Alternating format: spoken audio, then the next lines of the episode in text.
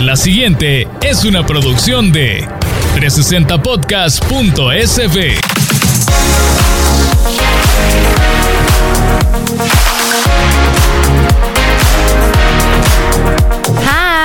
Bienvenidos. estás en el After Office. En este nuevo episodio vamos a estar hablando sobre un tema que es un poco como místico, que tiene un poquito como de, de temor, que los emprendedores a veces estamos como evitando, y es el tema de la propiedad intelectual. En nuestros emprendimientos, en nuestros negocios, es tan difícil a veces porque uno piensa, uy, ¿esto cuánto me va a costar? Uy, esto lo debería hacer, no, quizás me ahorro ese dinerito ahorita, lo hago hasta la próxima, o lo planifico para el otro año. ¿verdad? Todos esos temas los vamos a hablar el día de hoy, y no solamente de proteger tu marca, sino que también si has trabajado algún software, alguna aplicación o algo, también cómo la podemos proteger de la mejor manera. Vamos a tener una invitada especial este día que nos va a estar comentando sobre eso, así que sírvanse una copa que vamos a comenzar. Hay muchos negocios que comenzaron after hours, posiblemente después de un día largo de trabajo. El After Office es el momento que nos dedicamos los emprendedores para respirar, desahogarnos. Escuchar y ser escuchados. Es nuestro espacio para aprender de la experiencia de emprendedores, empresarios y profesionales. Date un respiro, ponte cómodo y sírvete una copa. O dos. Porque nos vamos a relajar mientras platicamos y aprendemos. Presentamos el podcast en el After Office con tres emprendedoras que juntas forman Women for Business, Pam, Jess y Bienvenidos. Hay muchos emprendedores, y se han dado cuenta, que tienen unas marcas tan lindas, tan bonitas, que le han puesto colores divinos, que le han puesto un logo hermoso y que se nota que le han dado muchas horas de trabajo y mucha dedicación a esa marca. ¿verdad? Entonces, ¿cómo es posible que después de, que, de invertirle tanto tiempo a esa marca, a ese negocio, a ese software, a esa aplicación o algo, hay mucha gente que decide no protegerla? Quizás es una cuestión de fondos, quizás es una cuestión de tiempo, quizás es algo que es completamente ajeno a ellos y para este tema vamos a tener de invitada especial a Fabiola Torres, abogada y socia de la firma Latin Alliance con 10 años de experiencia en propiedad intelectual. Bienvenida Fabi. Hola, gracias Pame, gracias Gaby por invitarme. Em, como mencionaba, yo soy socia de la firma Latin Alliance. Dentro de la firma yo veo todo un poco, pero una de las áreas que lidero es propiedad intelectual y justamente eh, pues le comento o le doy recomendaciones tanto a empresas como a emprendedores, cómo pueden proteger sus activos intangibles, que son las marcas, los nombres comerciales, los diseños que ellos creen, eh, incluso canciones también. Entonces, eso es un poco de lo que vemos en el día a día en la oficina en cuanto a propiedad intelectual. Wow, qué impresionante el tema de canciones, ese tema artístico también no se me había ocurrido que, que Sí, debía de ser protegido. Poemas, vea, y las fotos, hay de, un poquito de todo, sí, en realidad. Fotografías, que ahorita mucha gente se ha dedicado justamente a la toma de fotografías Ajá. escénicas y eso también se puede proteger a través de la Wow. propiedad intelectual. Eso es nuevo para mí. Sí, niña, sí, es bien amplio esto. Pero a ver, Fa, bienvenida, de verdad, gracias por tenerte aquí. Contanos, primero lo primero, ¿cuál es tu bebida o cóctel favorito? Pues a mí me gusta un montón las bebidas. Eh, en realidad me gusta la, la cerveza, pero Ay, no puedo team tomar. Es de la mi team, es de mi team. Pero me hace daño. Entonces, eh, lo que más tomo es el vino tinto. Me encanta tomarme unas eh, dos o tres copas de vino, como dos o tres veces a la semana. Me encanta. Team o sea, mío, sigue mío. siendo del team también. Sí, sigue Es siendo parte el del team, sí, sí, Muy sí. bien. Me encanta. Bueno, a ver, Fabi, contanos en tu experiencia, ¿qué es lo que ves que más imitan? ¿Cuál es el plagio? ¿Serán las marcas, las fotos, los derechos de autor, las apps? ¿Qué es lo que ves más recurrente que la gente dice y se queja por esto? Bueno, al menos a nivel de empresa, lo que más se quejan nuestros clientes de lo que les están plagiando es la industria de deportes. Eh, por ejemplo, hemos visto bastante que en el mercado central, por ejemplo, hay camisetas o tenis que en vez de Adidas dice Adidas, este, Nike y, y le cambian el nombre. Esa fuera yo. Entonces, ese es lo que más, al menos en nuestros clientes, eh, existe eh, el plagio, ¿verdad? En, en ropa, en ropa deportiva. Ok, Más sí. que todo en, en marcas. Es una marca. En marcas. Marca. Exacto. Bueno, pero veamos. Bueno, Pam, ya que vos sos marketing digital aquí, nos puedes ayudar un poco. Contanos, a ver, desde tu punto de vista de mercadóloga, ¿qué es una marca en realidad? A nivel comercial, pues una marca viene a ser como tu, tu identificador, Así como qué es lo que realmente va, qué es ese algo que va a identificar a tu negocio, a tu producto o a tu servicio, ¿verdad? Puede ser el, nombre, el logo, o sea, no solamente se vayan a, que, ah, voy a, el logo es mi marca, no, o sea, la marca es un conjunto de cosas que, que, que van armando poco a poco esa identidad para tu producto o servicio. Entonces, no solamente es, ah, este es mi nombre o este es mi logo o estos son los colores que ocupo, sino que es un, es un todo, ¿verdad? Y tenemos que considerar ese todo para poderlo proteger. Ok, ok. Bueno, sabiendo ahora que la marca es más allá que solo un nombre, como por ejemplo que yo ocupo mi nombre eh, Gabriela Sánchez Torres para ofrecer mis servicios legales, entonces no es como que solo eso me define como marca, ¿verdad? Correcto, es todo lo que tú también querés transmitir como marca, ¿verdad? Tú querés decir que sos una abogada especializada en esto, tú querés decir que estás dando servicios de derecho corporativo, pero que tu atención al cliente es espectacular, ¿verdad? O sea, son muchas cosas que se dan a transmitir en la marca, perdón, y que al final vienen a ser un conjunto de cosas que te van a representar a ti. Y tú, Fabi, bueno, eh, desde el punto de vista eh, legal, ¿en realidad crees que proteger una marca es muy caro y complicado? Porque creo que uno de los temas recurrentes que vemos aquí en, eh, en nuestra comunidad de Women for Business y sus emprendedores y tal, este, es como, bueno, están súper limitados con su, con su dinero, pues. Entonces dicen, ay, no, es que en realidad eso lo dejo por desconocimiento, porque no saben cuánto realmente les va a costar, si necesitan un abogado o no, si ellos lo pueden hacer solo. Entonces, ¿es muy complicado esto o caro? En realidad no es nada complicado, tampoco es nada caro. Podemos empezar diciendo que para registrar una marca no es necesario que tú contrates a algún abogado, lo puedes hacer de manera individual porque todos los trámites que tienes que realizar son ante el Centro Nacional de Registros, eh, ante el diario oficial. Y el proceso de inscripción de marca también eh, está bastante detallado eh, dentro de la legislación que es la ley de propiedad, la ley de marcas y otros signos distintivos. Y si tú tampoco eh, querés meterte a, leer la legislación, fácilmente puedes llamar al Centro Nacional de Registros y ellos te van guiando cómo puedes inscribir una marca, cuáles son los requisitos, cuáles son los plazos. Y pues el tiempo que dura tampoco es tanto como algunos creen. Si todo el trámite va de manera natural, eh, se puede tardar unos 7 a 8 meses aproximadamente. Uy, es largo. Sí, pero algunas personas creen, no, me voy a tardar años en inscribir mi marca y no, realmente el tiempo es bastante corto y en cuanto al, al costo tampoco es elevado. Únicamente en total pagas aproximadamente unos 165 dólares y como les mencionaba no es necesario para nada tener que contratar a un abogado. Entonces muchos de los miedos de los emprendedores es, ay, ¿cuánto voy a gastar en, en, abogados? En honorarios. En honorarios, exacto. Y al menos ese es uno de los trámites para lo cual no necesitas un abogado. Fácilmente te puedes apoyar en, en los registros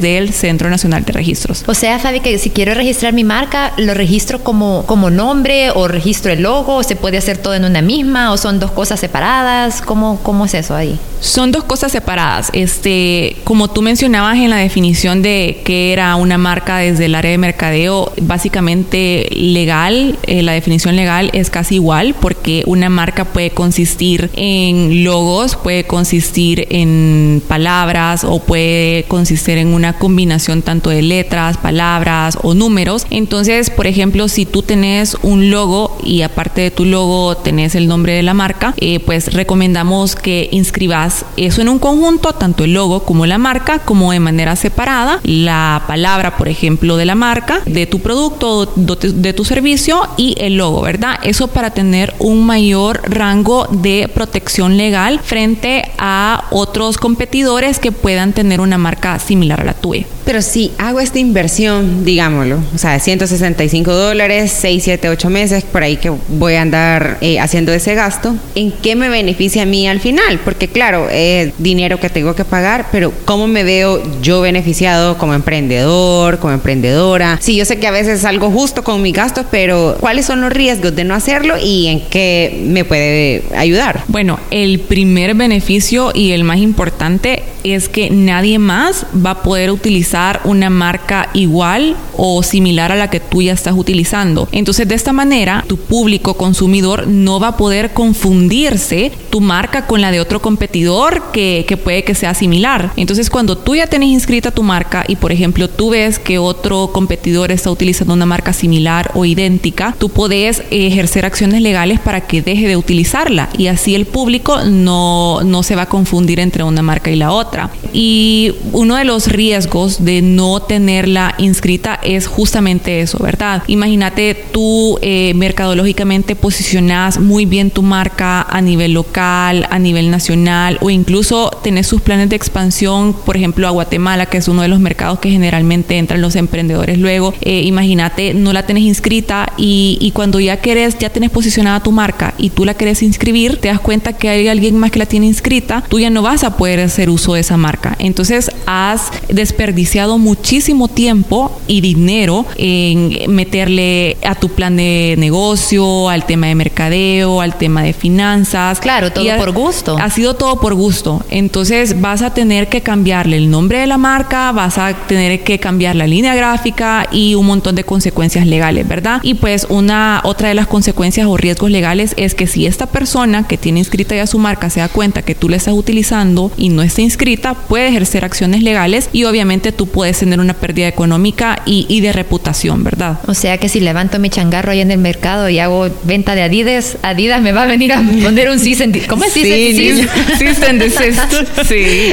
Pero Fabi, mira, me surge la pregunta. O sea, porque te estabas hablando, claro, si tenemos planes para expandirnos en otro lado, pero ¿qué, entonces, si la protejo aquí, es decir, que la he protegido en todos los países o cómo va la cosa? No, eso es otro tema a tomar en cuenta, que los derechos de propiedad intelectual son ¿verdad? Es decir, que si tú le inscribís en El Salvador, únicamente tenés derecho sobre la marca en El Salvador. Eh, si tú querés eh, comercializar tu marca en Guatemala o en el resto de países de Centroamérica, tenés que inscribirla en cada uno de esos países de Centroamérica. Que muchos de los emprendedores eso sí lo ven como un, una inversión bastante grande, porque si ya lo ves en su conjunto, inscribir las marcas en los cinco países de Centroamérica se, se te puede hacer eh, más de mil dólares, por ejemplo, porque ahí sí tendrías que contratar abogados que te apoyen, pero tú lo tenés que ver desde el punto de vista cómo me afecta eso si yo tengo mi plan de negocios a corto y largo plazo en poder expandirme, no solo pensar a corto plazo en que quiero operar en el país. Entonces, sí puede que la inversión inicial, eh, si tú tienes planes de expansión, puede que se vea alta, pero eh, definitivamente es la mejor manera de proteger tu, tu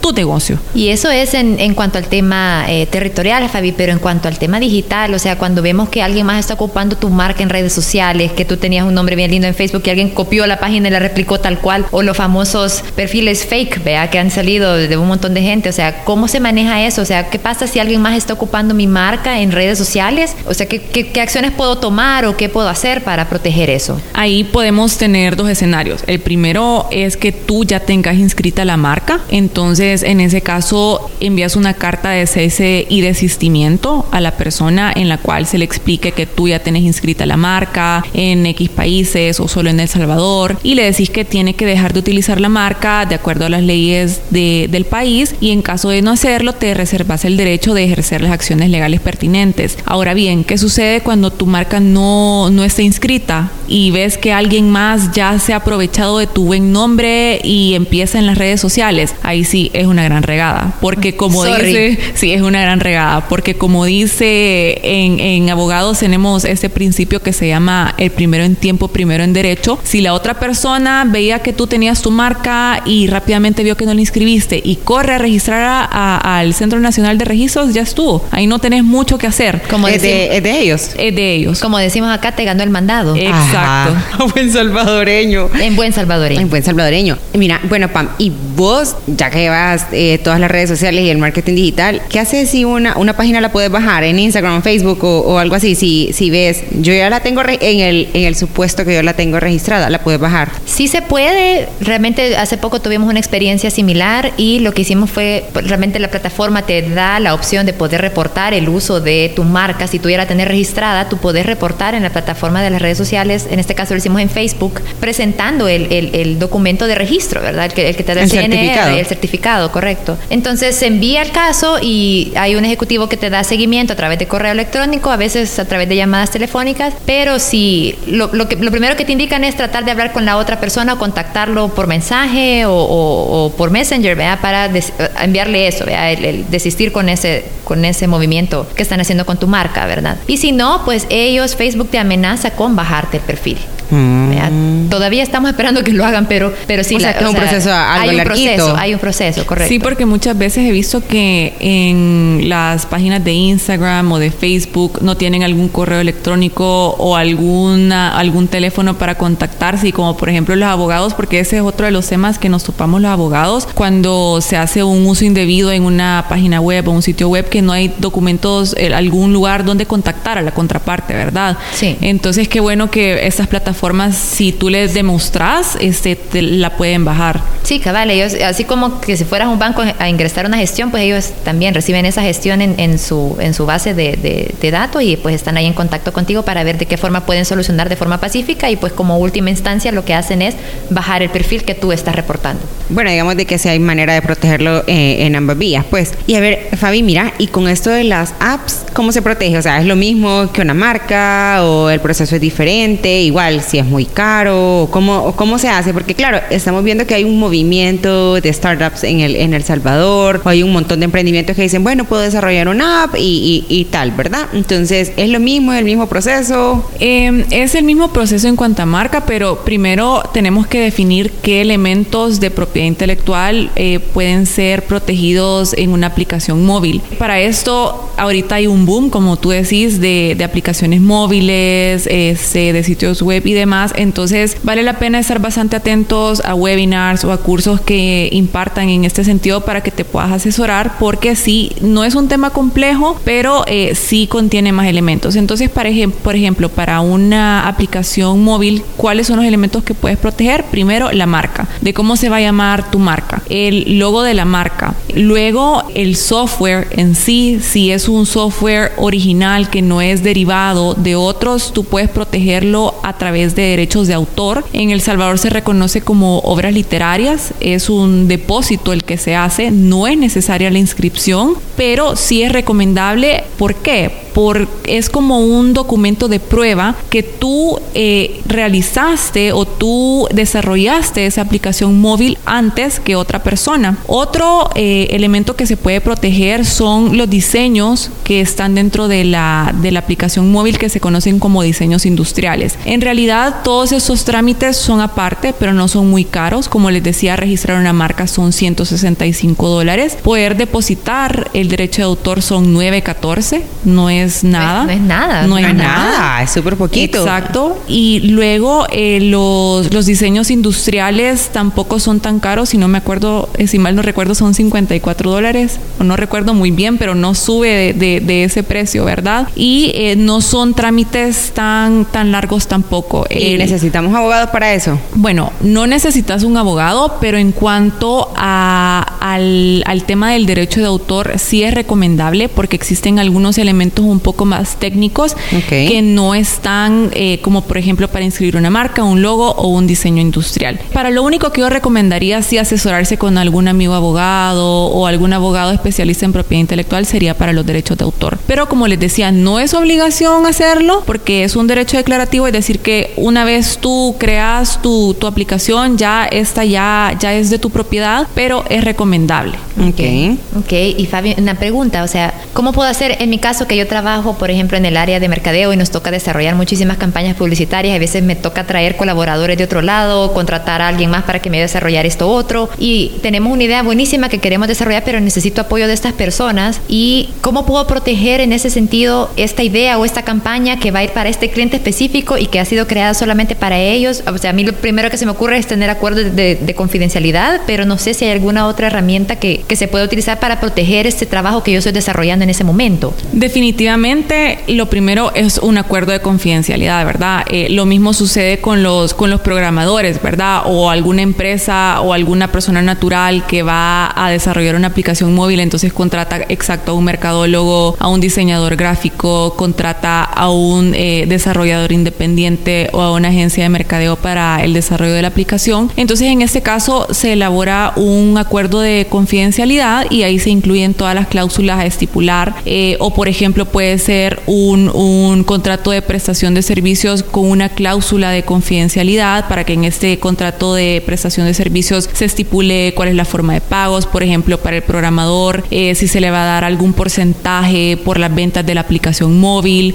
Eh, este contrato también estipula la cesión de los derechos de propiedad intelectual, porque el que tiene la idea, aunque contrate distintas personas para desarrollarlo, como las personas que mencioné anteriormente, él quiere que sus derechos de propiedad intelectual sean de él. Entonces, por ejemplo, si tú le desarrollas la marca, el diseño de la marca, tú le tenés que ceder ese derecho a esta persona, porque él es el que te ha contratado para esto. El programador igual tiene que cederle los derechos del software y así sucesivamente. Y para que esta idea no salga de, de lo que se vaya a conversar con este grupo de personas, está la cláusula de confidencialidad y que se estipula una penalidad en caso de incumplimiento, ¿verdad? Que generalmente es monetaria. Fabi, y a raíz de esto me surge otra pregunta. Eh, en mi caso, que nos toca trabajar con campañas publicitarias a veces muy grandes, nos toca trabajar con diferentes colaboradores de otras empresas u otras áreas o profesionales independientes que nos prestan sus servicios y al momento de finalizar el proyecto, muchos de los colaboradores también ponen en sus portafolios de trabajo que han o participado en el trabajo, en el proyecto, perdón, o se adueñan de todo el proyecto y lo ponen en su portafolio. Entonces, este tipo de cosas, ¿cómo se, cómo se manejan si al final el, proyecto inicial era de mi negocio, era de mi empresa? Bueno, en la cláusula de, de confidencialidad que, firmaron ambas partes, tiene que mencionar algo al respecto, que tú no puedes divulgar en tu portafolio o para fines comerciales o lo que sea em, e, ese tipo de, de proyectos, ¿verdad? Si dentro de la cláusula de confidencialidad no existe o si existe esa particularidad, lo que puedes hacer es solicitar autorización para el resto de personas que, que trabajaron en el proyecto eh, de que tú puedas colocarlo dentro del, del portafolio, de ellos. Y esa, esa, autorización es a través de correo, una carta que, que sea Puede ser eh, que sea por escrito, obviamente, para que tú tengas un respaldo eh, que tenés la autorización, ¿verdad? Puede ser por correo, por cruce de cartas eh, o por una carta normal, ¿verdad? Con solo que sea por escrito. Ok. Ok, ya, yo solo para para que nos quede claro este punto. Entonces, las ideas como tal no se pueden proteger, sino que es un trabajo en concreto. Exacto, las ideas como tal no se pueden proteger porque son ideas, ¿verdad? Entonces hay que plasmar esa idea, eh, ya sea a través de una marca, a través de derechos de autor, eh, para que sea eh, inscribible o protegida como propiedad intelectual, ¿verdad? Entonces una simple idea no se puede porque nos corremos el riesgo que estábamos hablando anteriormente, que alguien más pueda plagiar tu idea, ganarte el mandado e ir corriendo al registro de propiedad intelectual a poder eh, inscribir las marcas o los otros derechos de propiedad intelectual. Ok, y por ejemplo, Fabi, si tuviéramos un proyecto de, desarrollo de, software o de alguna app o algo y tengo eh, socios, ¿verdad? Eh, la, la app o la propiedad intelectual sería de la empresa, de mi sociedad o de los socios o de la persona que invirtió en nosotros? ¿A quién le corresponde ese, esa propiedad? Depende mucho del tipo de negociación que tengas, pero generalmente el que paga se queda la propiedad intelectual. Exacto, se queda con todos los derechos de propiedad intelectual. Y como te decía, esa es una de las cláusulas que está dentro del, del contrato que tú firmes con, con, las partes de prestación de servicios, ¿verdad? Y, y ahí se ceden los derechos. Por ejemplo, si tú sos la mercadóloga, tú le vas a ceder los derechos de los diseños que hagas o el del plan de mercadeo. Si el diseñador igual le tiene que ceder los derechos, el programador le tiene que ceder los derechos. Entonces, y más de una persona puede ser el dueño de esta, de estas, de esos derechos de propiedad intelectual que acabo de mencionar. Ok. Ok, mira, y, y bueno, finalmente, ¿qué consejo le daría a los, a, a los emprendedores en materia de propiedad intelectual? Primero, antes que ustedes vayan a elegir una marca que identifique a su empresa, es que vean si está libre en el mercado en materia de propiedad intelectual. ¿A qué me refiero? Que ustedes se acerquen al Centro Nacional de Registros, verifiquen a través de una búsqueda de anterioridad que vale 20 dólares, no es nada, para ver si ninguna otra empresa o ninguna otra persona está utilizando su marca. Entonces, si nadie más la está utilizando, de una vez sometan la marca para registro porque de esta manera ustedes no van a tener el riesgo de que hayan implementado toda su estrategia y lanzado su producto o servicio al mercado y que ya alguien más tenga los derechos de propiedad intelectual inscritos, ¿verdad? Y también no se corren el riesgo que alguien más les vaya a tomar su idea. En resumen, ahorita vamos a aclarar todos esos mitos que teníamos en cuanto a propiedad intelectual. Pues como lo escuchamos ahorita de Fabi, no es caro registrar la marca. Ella nos comentó que son 165 dólares, así que ya ven, dueños de negocio, emprendedores, ahórrense sus 20 pesitos de 20 en 20 hasta que logremos poder registrar nuestra marca. Sí, porque ya nos digo igual de que son 6, 7 u 8 meses que vas a hacer esa inversión, así que hay tiempito. Y vale la pena hacerlo. Y segundo, las ideas no se pueden proteger. O sea, no crean ustedes que van a ser los dueños de todas las aplicaciones y los dueños de todos los softwares y los dueños de todas las mejores formas de implementar cosas en su empresa, porque si solamente se quedan ideas, pues no podemos hacer nada al respecto. Esto ha sido todo por hoy. Gracias por acompañarnos, Fabi, y darnos esa asesoría legal en propiedad intelectual que es tan importante para todos los emprendedores y microempresarios. Gracias, Fa, de verdad, por abrirnos los ojos a los emprendedores y en estos temas que, como hemos venido repitiendo, de verdad que a veces son sencillos, pero nosotros por el desconocimiento pensamos que es súper complicado. Así que de verdad, pues que, que, nos pongamos las pilas, ¿verdad? A proteger nuestros activos. Bueno, gracias Gaby, gracias Pamela por la invitación que me hicieron. Como ustedes dijeron, no es nada complicado el tema de propiedad intelectual, solo es de tomarse un poquito de tiempo para entenderlo y poder hacer las consultas ante las instituciones gubernamentales, que ellos también dan bastante apoyo en el tema de propiedad intelectual. Gracias. Chivísimo. Recuerden también que pueden escuchar el resto de nuestros episodios en la plataforma 360podcast.sb y seguirnos en Facebook e Instagram como arroba 360podcast.sb y en Twitter como arroba 360podcast-sb. Y nos pueden escuchar en la plataforma favorita, Spotify, Apple Podcast, Google Podcast, Amazon Music y Tuning. Eso es todo, nos escuchamos la próxima semana. Chao, chao, chao. Bye.